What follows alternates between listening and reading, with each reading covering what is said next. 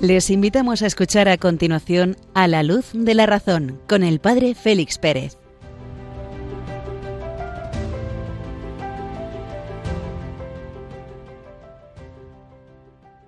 Muy buenas noches, queridos amigos de Radio María. Iniciamos nuestro programa A la luz de la razón, a la medianoche, una hora menos en las Islas Canarias, de este 2 de agosto de 2023, fiesta de Santa María de los Ángeles, fiesta de la Porciúncula. Recibid un cordial saludo del Padre Félix Pérez desde Béjar en Salamanca. Hermanos míos, quiero enviaros a todos al paraíso. Así anunció la gran noticia Francisco en Asís, que había recibido la gracia del Papa Honorio III en 1216, de manera que cualquier fiel que visitara la porciúncula, aquella iglesita Santa María de los Ángeles, recibiría el perdón, el perdón de Asís. Estamos en el día de la porciúncula, en el día de aquella indulgencia plenaria con la que el pobre de Asís Francisco nos quiere llevar al paraíso. A partir de aquel día, desde el mediodía del 1 de agosto hasta la medianoche del 2, se puede lucrar con las condiciones habituales la indulgencia plenaria, también para los difuntos, visitando cualquier iglesia parroquial o cualquier iglesia franciscana, nos lo recordaba con todo primor el Papa Benedicto XVI el año 2009. Saludamos especialmente a los peregrinos y les acompañamos en la Jornada Mundial de la Juventud mientras recordamos aquellas palabras del Papa San Juan Pablo II en la primera Jornada Mundial de la Juventud, Buenos Aires, 1987. La fidelidad a Cristo, les decía a los jóvenes, requiere conocerlo y tratarlo como maestro y como amigo, con hondura y perseverancia. La lectura frecuente de la Sagrada Escritura, y en especial de los Evangelios, el estudio serio de la doctrina de Cristo, enseñada con autoridad por su Iglesia, la frecuencia de los sacramentos y la conversación diaria con Jesús en la intimidad de vuestro corazón serán cauces privilegiados para que progreséis en un conocimiento vivo de Cristo y en su mensaje de salvación. Os invito a que personalmente cada uno dirijáis una confiada y sincera petición a Dios, como aquel ciego de Jericó que le dijo a Jesús, Señor, que vea, que vea yo, Señor, cuál es tu voluntad para mí en cada momento, y sobre todo que vea en qué consiste ese designio de amor para toda mi vida, cuál es mi vocación. Bellísimas palabras con las que iniciamos el programa de esta noche y con las que acompañamos en la oración con las manos alzadas a estos miles de peregrinos que han sido citados en el extremo occidental de Europa. Unos momentos musicales e iniciamos el programa de esta noche.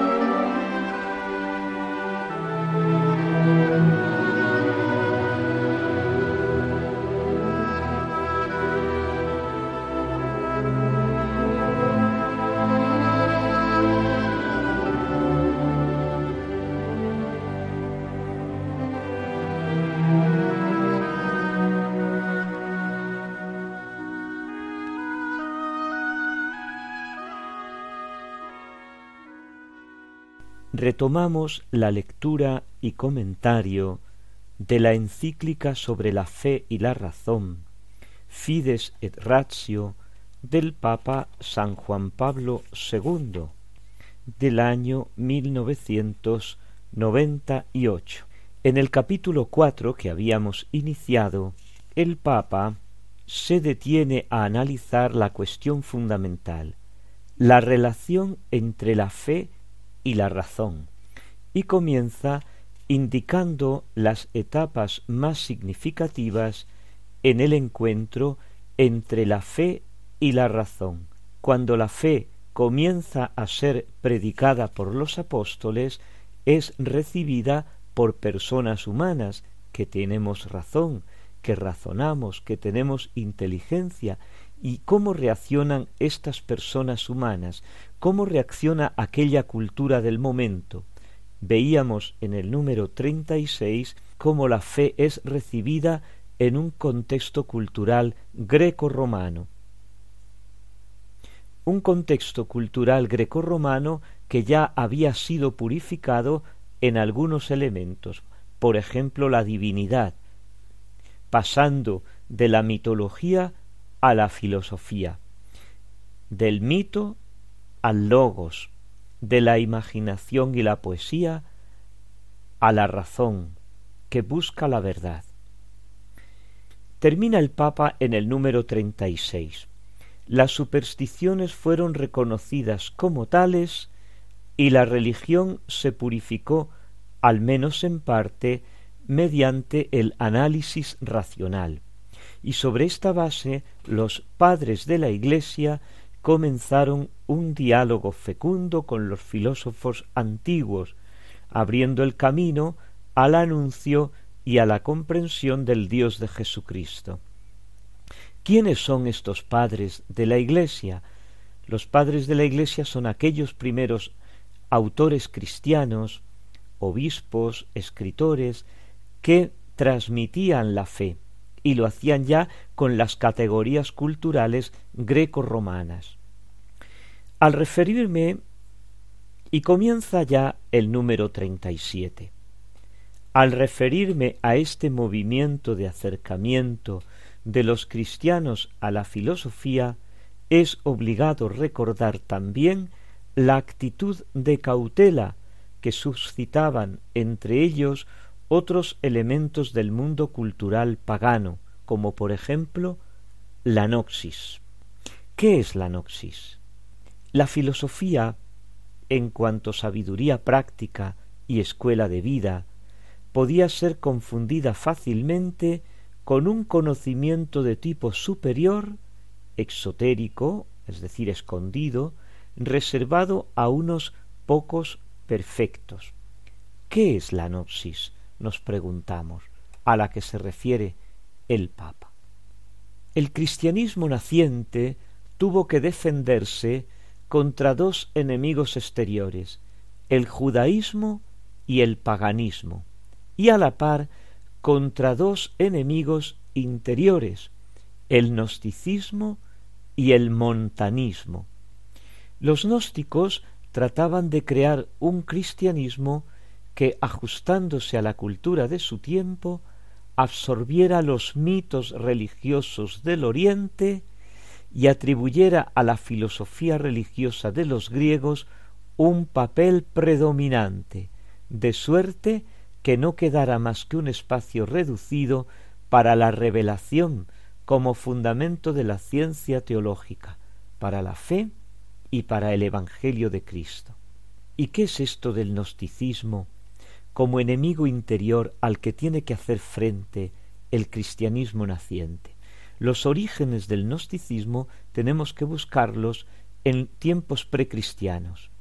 Desde que Alejandro Magno inauguró el periodo helenístico con sus conquistas triunfales en Oriente, se había ido desarrollando esta extraña mezcla de religión oriental y filosofía griega de las religiones orientales, el gnosticismo heredó su fe en un dualismo absoluto entre Dios y el mundo, el alma y el cuerpo, el espíritu y la materia, su teoría del origen del bien y del mal, de dos principios y sustancias fundamentalmente diferentes, y el anhelo de la redención y de la inmortalidad.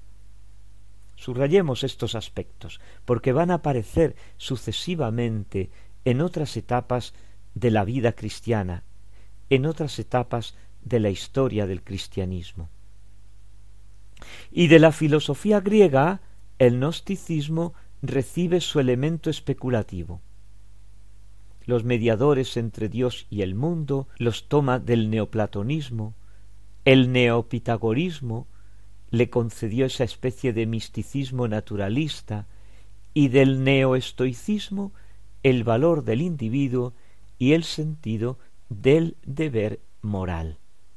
Y ahí aparece un personaje curioso en el Nuevo Testamento que tiene más importancia de lo que aparentemente nos presenta el Nuevo Testamento, nos presenta los hechos de los apóstoles como anecdótico. Simón el mago, contemporáneo de los apóstoles, de él procede la palabra simonía. Cuando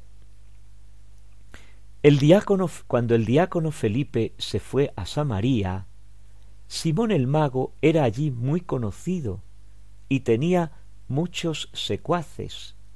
Los hechos de los apóstoles refieren que le llamaban el poder de Dios, el grande. Su nombre aparece junto al de Cerinto, representante de la herejía gnóstica en la llamada Epístola de los Apóstoles, que es uno de los escritos que están ahí escrita en torno al año 160 después de Cristo aproximadamente. Y de esta manera, cuando el cristianismo entró en las grandes ciudades de Oriente, se convirtieron a la nueva religión muchos hombres de esmerada educación, tanto filosófica como de estos secuaces de Simón el Mago.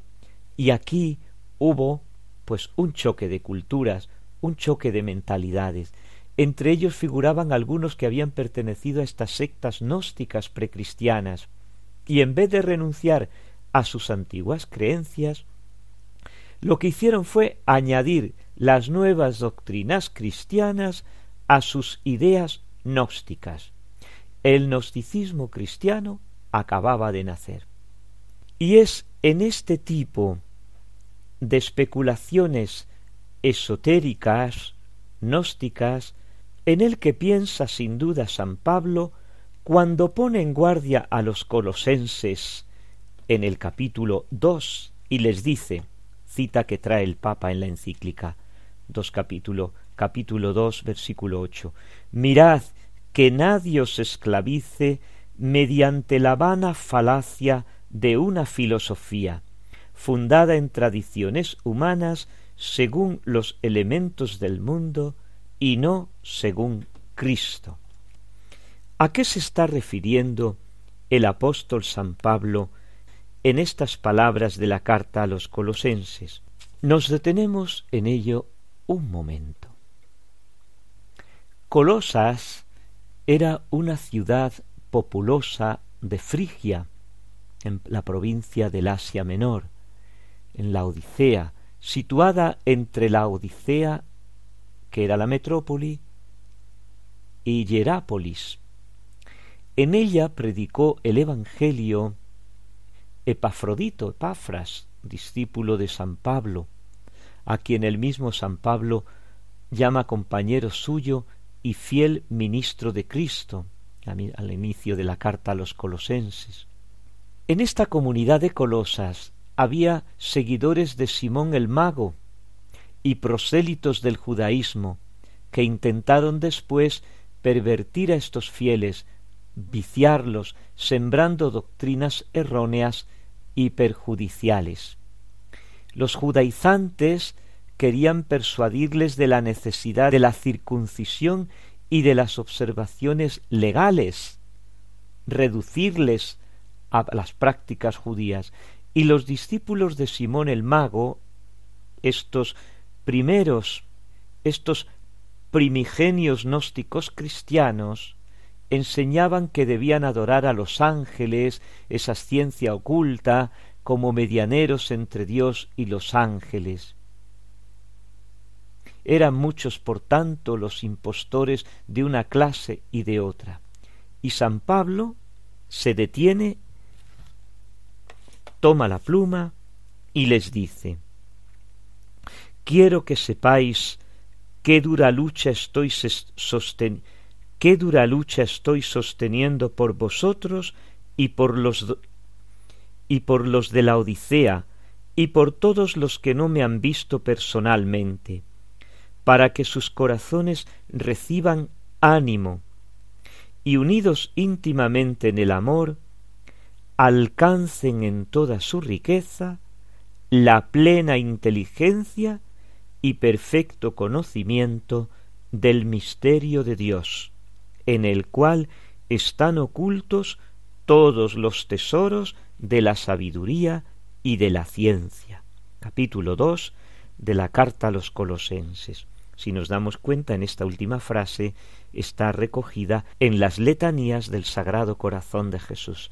Corazón de Jesús en quien están escondidos todos los tesoros de la sabiduría y de la ciencia. Continúa el apóstol. Y os digo esto para que no para que nadie os seduzca con discursos capciosos, pues si bien estoy corporalmente ausente, en espíritu me hallo con vosotros, alegrándome de ver vuestra armonía y la firmeza de vuestra fe en Cristo.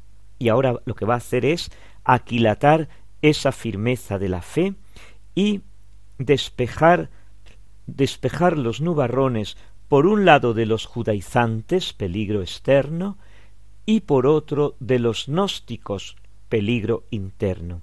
Vivid pues según Cristo Jesús el Señor, tal como le habéis recibido, enraizados y edificados en él, apoyados en la fe tal como se os enseñó, rebosando en acción de gracias observamos cómo el apóstol San Pablo es exquisitamente guardián de la tradición recibida de los apóstoles. La fe se transmite íntegra. La fe no puede transmitirse contaminada, se transmite íntegra, tal como lo habéis recibido. Y mirad que nadie os engañe. Y mirad que nadie os esclavice mediante la vana falacia de una sabiduría fundada en tradiciones humanas, según los elementos del mundo y no según Cristo. Y por primera vez y única vez en toda la escritura aparece la palabra filosofía. Aquí, en la carta a los colosenses, en el capítulo 2, en el versículo 8. Y nos habla San Pablo de la vana falacia de una filosofía fundada en tradiciones humanas según los elementos del mundo y no según Cristo. ¿A qué se refiere San Pablo cuando nos dice que nadie nos esclavice? Porque renegar de Cristo que es el liberador, es el que nos ha rescatado pagando por nosotros el precio de su sangre, de su pasión, por tanto somos libres del imperio de las tinieblas, de la mentira, y devueltos a la libertad de la verdad y de la gracia, volvemos ahora a los viejos errores, volvemos ahora a las tradiciones pasadas, caemos en la esclavitud de esta manera. Que nadie os esclavice, pues, mediante la vana falacia de una filosofía fundada en tradiciones humanas. Y lo dejamos aquí. Vemos cómo el cristianismo va abriéndose paso en medio también de todas estas dificultades. Unos momentos musicales y nos adentramos en la segunda parte del programa de esta noche.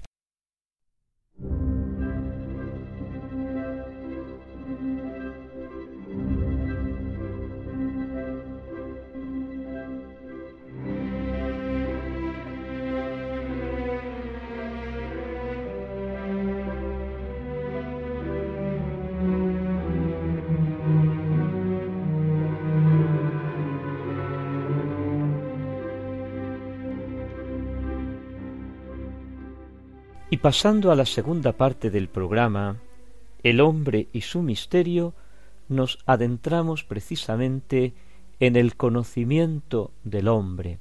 Seguimos buceando en nuestra interioridad.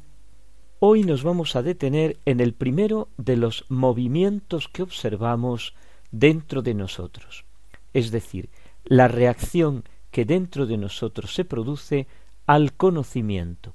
Hasta ahora nos hemos detenido, hemos visto las pasiones, esos movimientos del apetito sensitivo en el nivel concupiscible y en el nivel irascible que producen en nosotros el conocimiento que nos viene de fuera. Subrayamos que esto es sumamente importante. Las pasiones son sumamente importantes porque son el núcleo del que va a partir, diríamos, el sustrato, el, el, el, fundamento del que va a partir después la moralidad de los actos humanos, porque tienen este ingrediente, diríamos, basilar, que brota de nuestra naturaleza, que, que brota de nuestra carnalidad, la palabra carne en sentido de naturaleza humana, la parte física, psicofísica, la parte que compartimos con los animales. Después observaremos que hay una virtud que va a regular precisamente este apetito concupiscible y otra virtud que va a regular este apetito irascible, dos virtudes cardinales, es decir, sumamente importantes, que regulan dos apetitos basilares. El apetito concupiscible va a estar regulado por la virtud de la templanza, y el apetito irascible va a estar regulado por la virtud de la fortaleza. Junto o antes de estos dos apetitos, como núcleo todavía más basilar, nos encontramos con los instintos. Vamos a hablar de los instintos esta noche en el programa, tratando de descubrir las semejanzas y desemejanzas entre los animales y el hombre, tenemos que detenernos siquiera brevemente en el problema de los instintos. Hay que advertir, ante todo, que el término instinto es bastante ambiguo, es oscuro, como para que existan muchas opiniones diversas y no sea fácil definir o delimitar con precisión qué es un instinto, especialmente cuando tratamos de los instintos humanos biólogos y psicobiólogos modernos son muy cautos en el uso y en la aplicación de este término incluso a los animales, porque no siempre es fácil distinguir entre el instinto y conductas complejas mal conocidas para nosotros, y también porque no buenos conocedores de la filosofía se encuentran confusos cuando tienen que distinguir entre instinto, inteligencia, y a veces llaman inteligencia a lo que es instinto, a veces llaman instinto a lo que es inteligencia. En principio, etimológicamente el término instinto viene de la palabra griega stigma, pero el estigma este de los santos, de las heridas de nuestro Señor, sí, por ahí va la cosa, porque stigma en griego es una marca hecha picando con un hierro al rojo vivo, es decir, lo que nosotros llamamos como las marcas de ganadería, pues eso, eso es el instinto. De ahí, de esta palabra, procede la palabra española instinto. Grabar actos maquinales, indeliberados, que tienen una finalidad biológica, defensiva o reproductiva. Williams James nos da esta definición que puede servirnos. Es la facultad de actuar de tal modo que se produzcan ciertos fines sin preverlos y sin previa educación sobre el modo de realizar la actividad. Los instintos sirven al hombre para desarrollarse, para autoconservarse y para reproducirse, es decir, están al servicio de la conservación del individuo y de la especie, que era precisamente lo que habíamos visto en el fundamento de las pasiones, las reacciones del ser vivo al conocimiento para mantenerse como, como individuo y como especie. Y así, observamos que los actos instintivos, cuya finalidad varía notablemente, están como grabados en la naturaleza de los organismos, no necesitan ser aprendidos y tampoco suelen ser susceptibles de progreso, están grabados como como si, como, como si formaran, ¿no? que forman parte del código genético de las especies vivas, de las especies principalmente animales. Estamos hablando, pues, de un impulso específico de carácter innato que tiene una finalidad útil a la conservación del individuo y de la especie. El instinto es, pues, una tendencia compleja, innata y específica. El primer término, compleja, nos indica la naturaleza del instinto, el segundo, innata, su origen, y el tercero, específica, su fin. Primero, el instinto es una tendencia compleja, es decir, pertenece al orden sensitivo y no al orden vegetativo, por lo cual en las plantas no se dan propiamente instintos, aunque las plantas saben también los modos de alimentarse y de reproducirse, pero estos modos no se les llaman instintos, se les llaman movimientos reflejos, la palabra movimiento entre comillas. ¿Por qué? Porque el instinto es mucho más complejo que el movimiento reflejo, es mucho más desarrollado. Y esto es sumamente importante porque nos va dando la escala de la vida, la escala de la vida, como los seres vivos, ¿eh? a la hora de clasificarlos, los vamos clasificando porque se van complicando.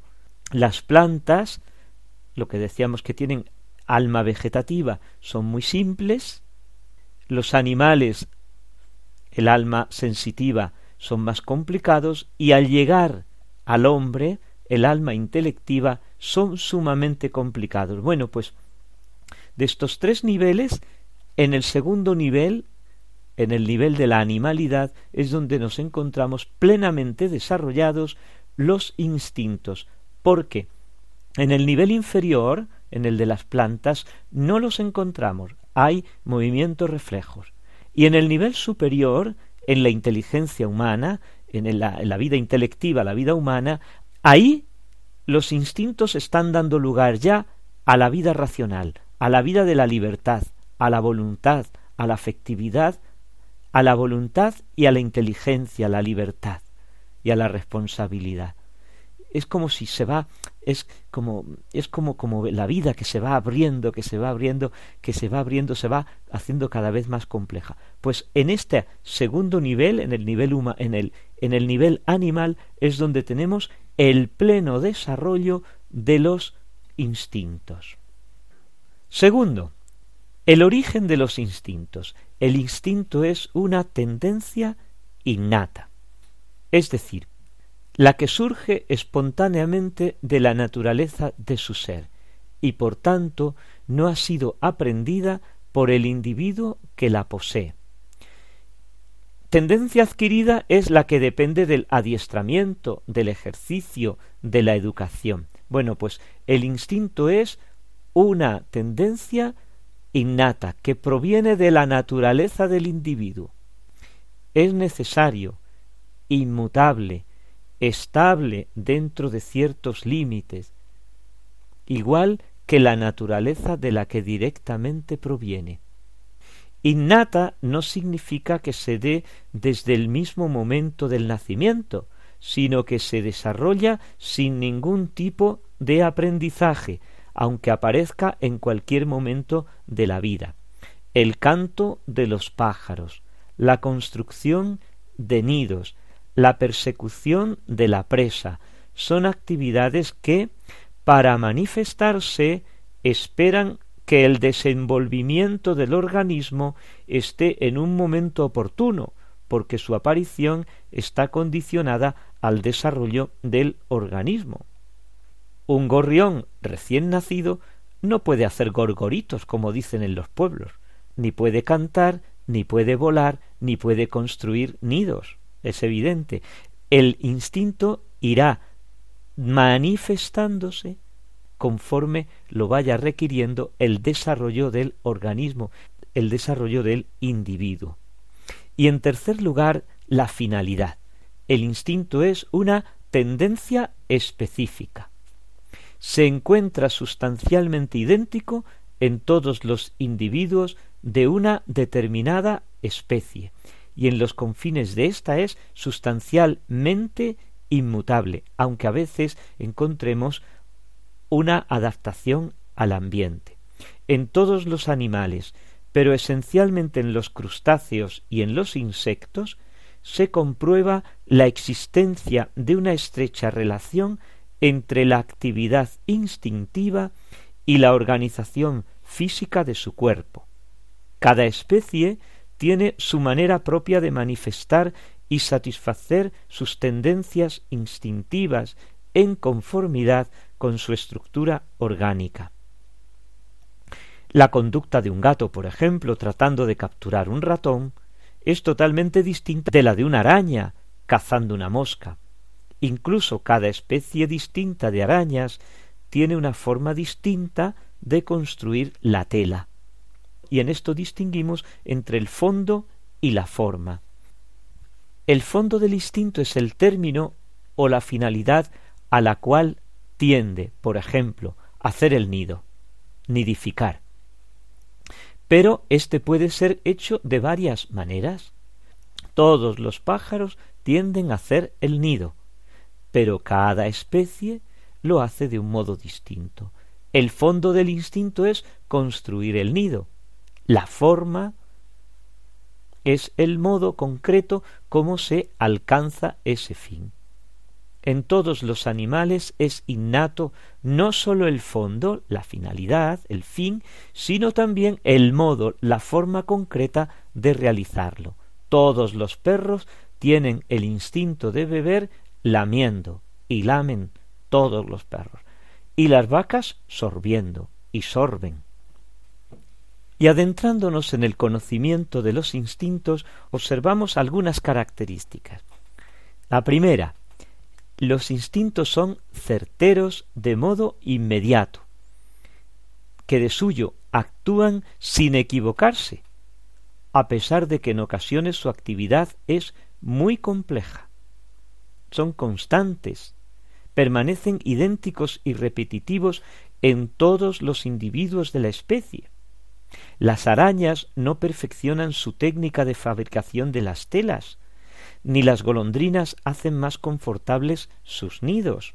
Las abejas del siglo I construían sus celdillas de la misma manera que las actuales, y para describir su actividad nos sirven tanto los poemas de Virgilio como los programas de la dos. Segunda, son especializadas. Las actividades de los instintos son orientadas hacia un término muy concreto y con unos medios muy precisos. Cada animal busca el alimento, construye su hábitat o se reproduce de una manera muy determinada.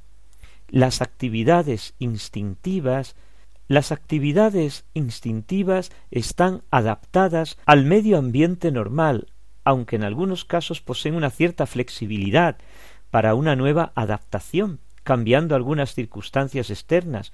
Por ejemplo, algunos animales son capaces de reparar un daño causado accidentalmente o por la intervención del hombre, reparan sus nidos, algunos, otros no. La actividad instintiva es siempre útil para el individuo o para la especie. Si alguna vez vemos un instinto que nos parece inútil o perjudicial, es debido a que el animal no vive en su medio natural. Esto es muy curioso. Los fox terriers o los perros ratoneros, cuando ven un conejo, siguen dando fuertes golpes con las patas en la tierra, lo cual hace que el conejo, la liebre, se espante y se largue. Esto, que parece perjudicial o inútil para este perro, no lo es cuando el animal vive en su hábitat natural, Estos perros, en su hábitat natural, cuando eran salvajes, cazaban piezas de mayor tamaño que ellos, y para ello necesitaban la manada. Por eso, al ver las presas, llamaban por medio de esos golpes a sus compañeros para que los ayudaran. El pájaro enjaulado, por ejemplo, guarda su comida como si al día siguiente fuera a necesitarla, que es lo que le pasaría en su hábitat natural. Y finalmente consideramos la característica de que el instinto es ciego, nunca razonado. Las abejas, que de una manera instintiva resuelven un problema de máximos y de mínimos, cubriendo el mayor espacio con el menor gasto de cera, no son capaces de discurrir una cosa tan sencilla como arreglar una celdilla cuando se ha roto. Y siguen echando en ella la miel y la miel se pierde. Pero este último punto nos abre a una cuestión sumamente interesante. El instinto animal actúa hacia un fin, pero sin el conocimiento reflejo de ese fin. ¿Quién o qué ha metido ese fin dentro del comportamiento, dentro del instinto del animal, lo dejamos aquí, para poder completar en el próximo programa estas sencillas reflexiones sobre el instinto animal, de manera que podamos comprender su ubicación, su lugar en el desarrollo de los seres vivos, entre los movimientos reflejos, propios de las plantas y de los animales inferiores, llamémoslo así, y ese instinto que se abre ya a la racionalidad, al aprendizaje, a la educación, que se va como abriendo, abriendo ya plenamente en el ser humano. Es sumamente interesante este pasar de la vida vegetativa, muy cerrada en sí misma, muy estable, a la vida humana plenamente abierta, es como si el espíritu, el alma humana, la inmaterialidad que al irrumpir en la materia, al irrumpir en el cuerpo humano, abre esta materia, la, la, la dilata, podríamos decir, unos momentos musicales y agradecemos al Señor este profundo conocimiento que nos va dando de nuestra propia naturaleza humana.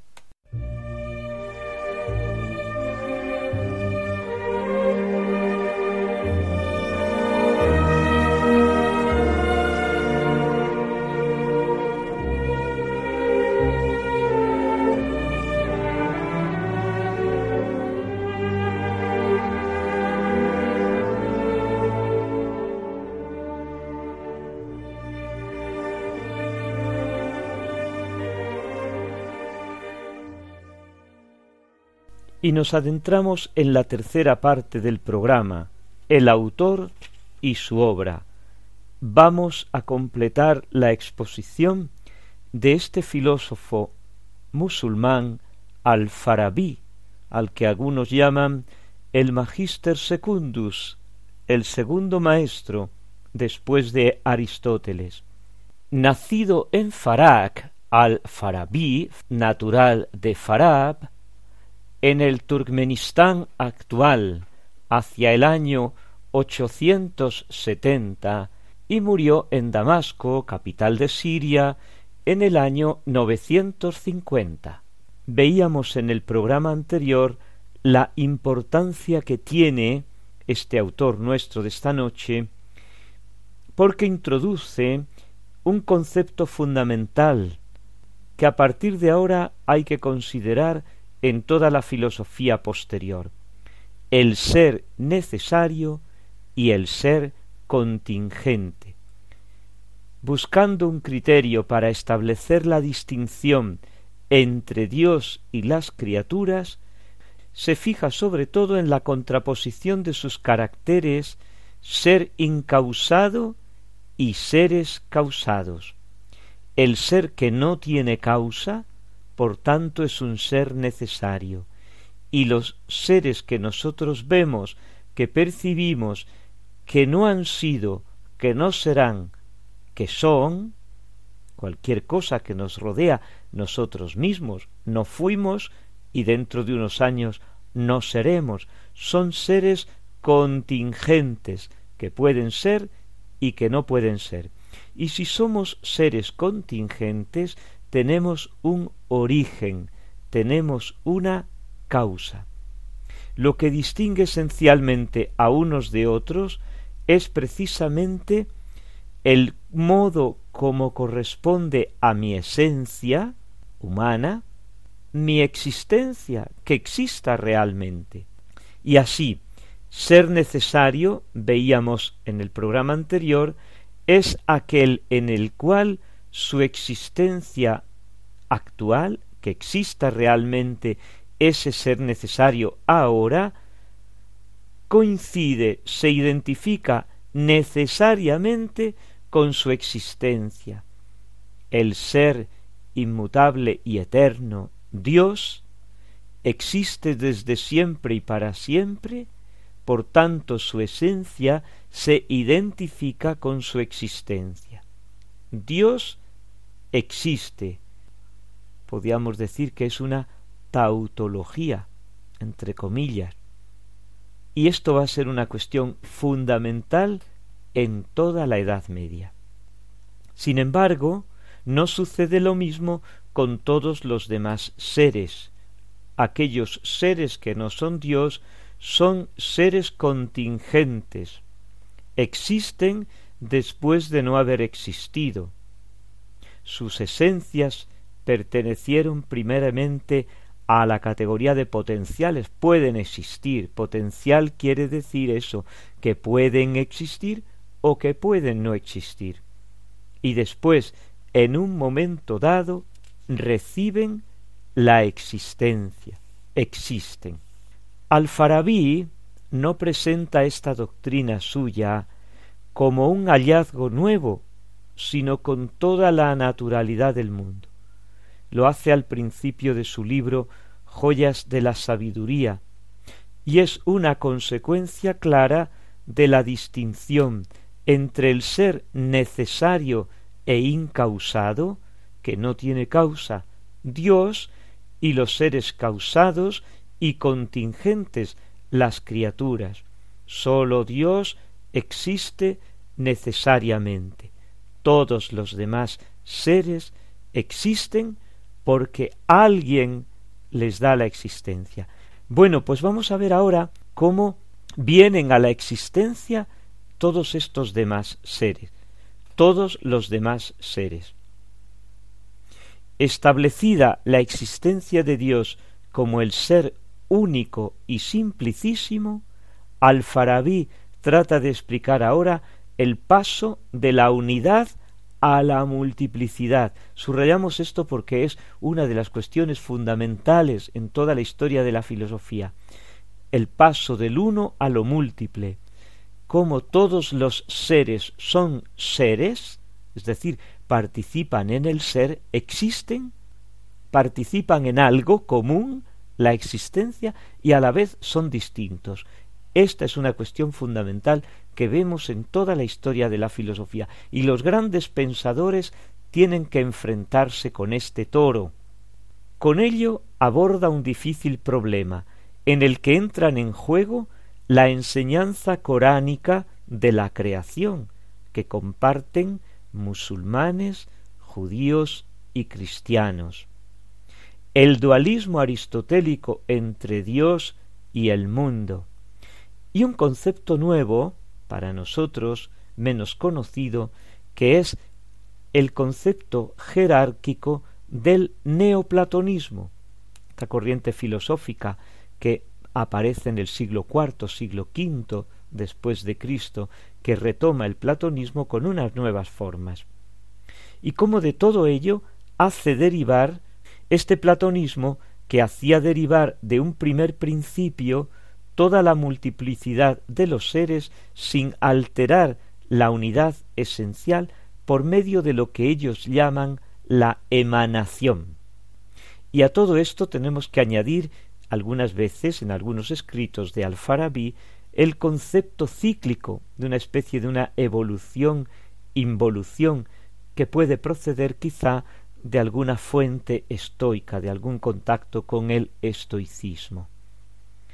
Al-Farabi conserva en ello algo del dualismo platónico aristotélico, parte de la contradicción y parte él de la contraposición de dos extremos.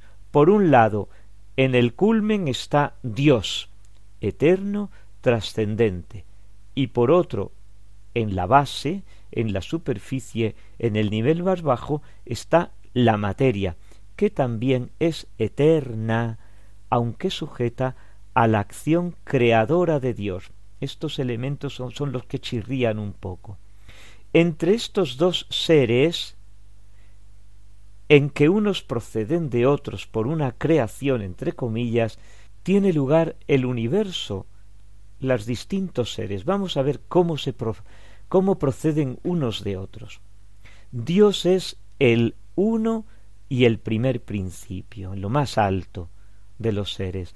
De él procede inmediatamente el segundo ser, que lo llama la primera inteligencia, pura, absolutamente incorpórea, que no está unida a ningún cuerpo. Y en ella, en esta primera inteligencia, está contenido el mundo de las ideas.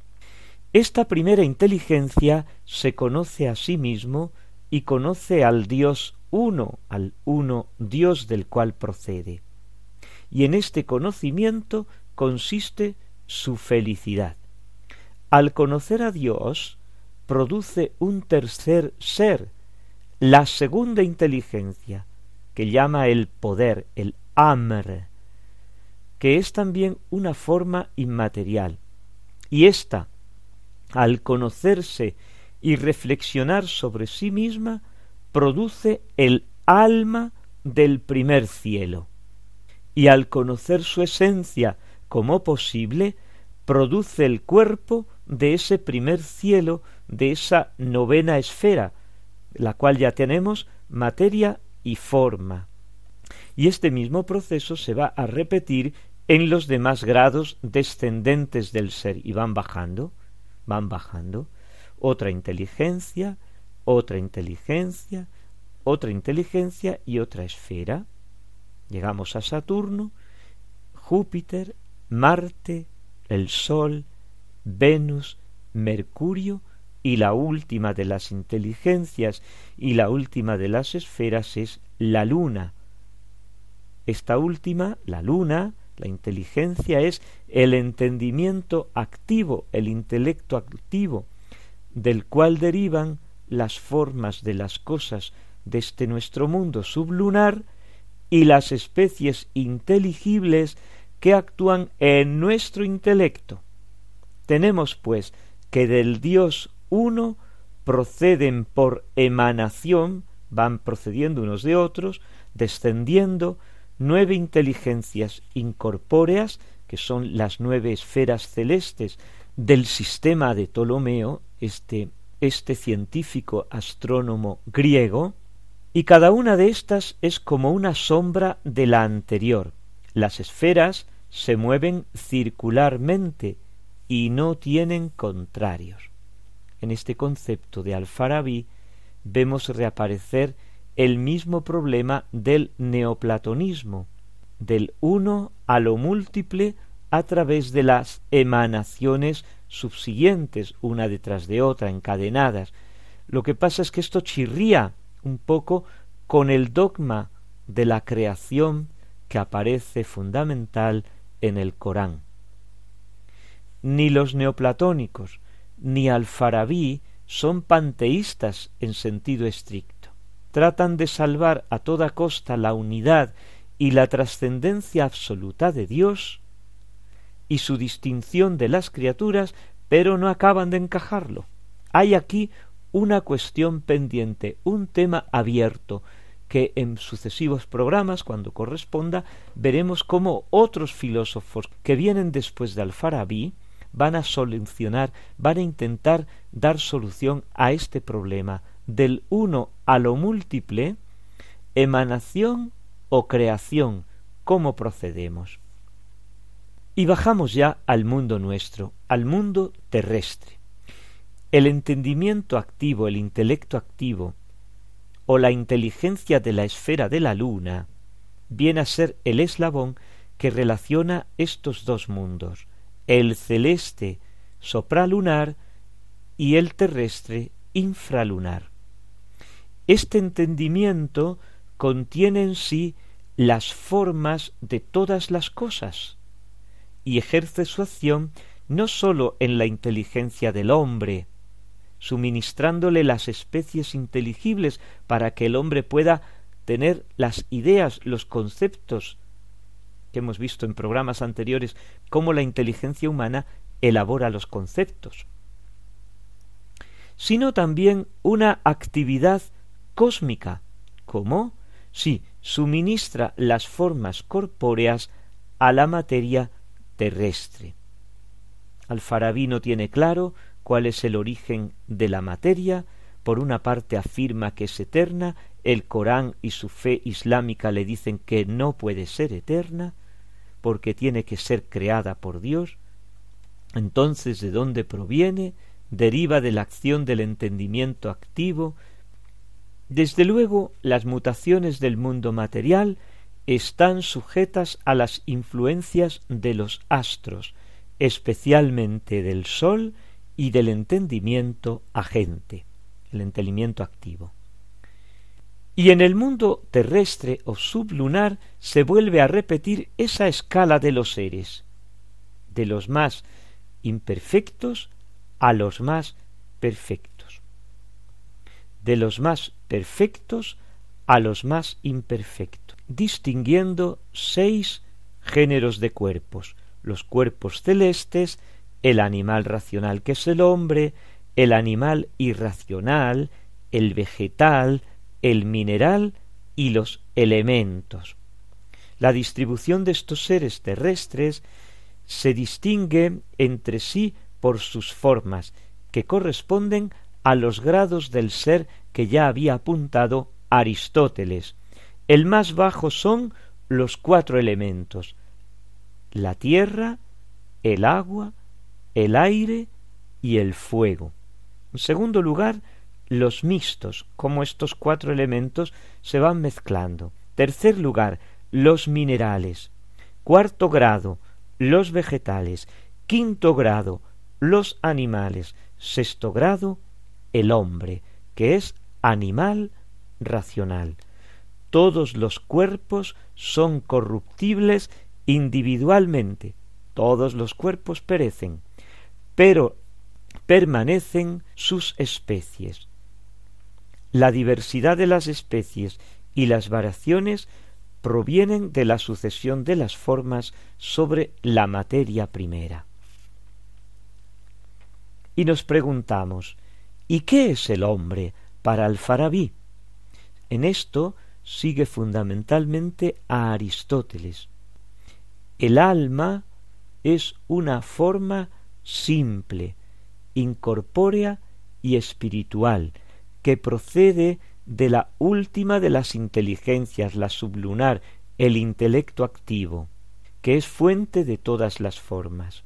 Es incorruptible e inmortal, y sobrevive a la separación del cuerpo y recibirá premio o castigo conforme a su conducta sobre la tierra. Esta forma racional, el alma humana, conlleva también las formas vegetativa y sensitiva, y su nota distintiva es el intelecto, la inteligencia, que al igual que en Aristóteles aparecen al Farabi varios sentidos como se puede entender este intelecto.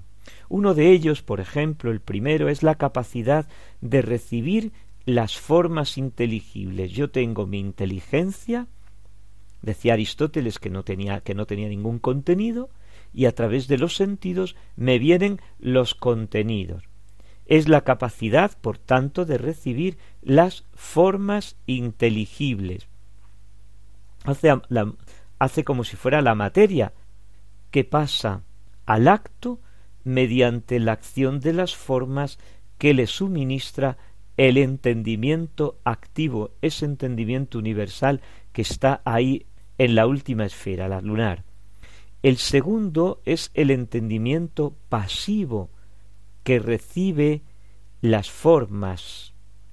Y así hasta cuatro intelectos, hasta cuatro modos de comprender el intelecto.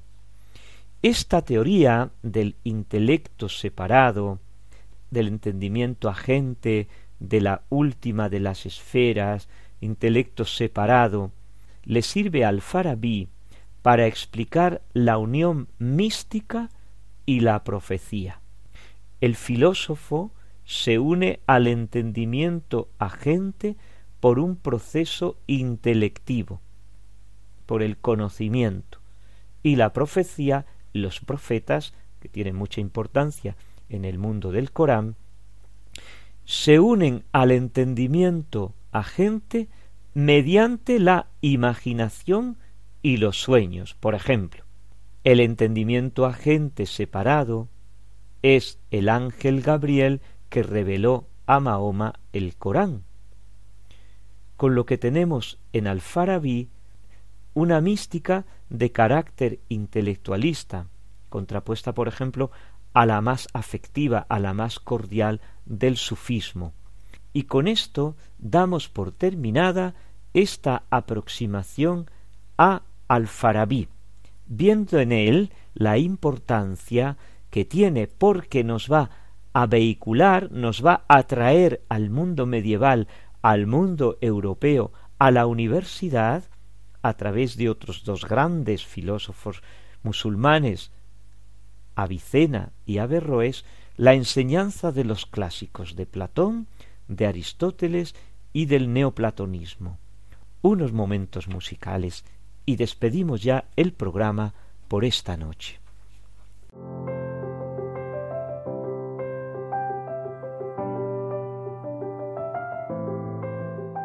Y llega la hora de nuestra despedida por esta noche.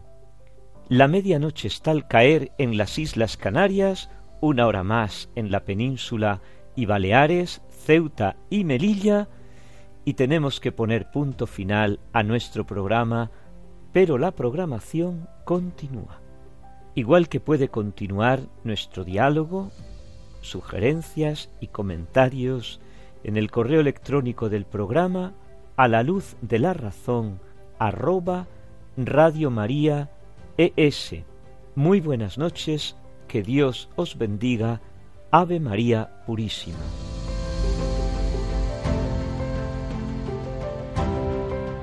Han escuchado en Radio María a la luz de la razón con el Padre Félix Pérez.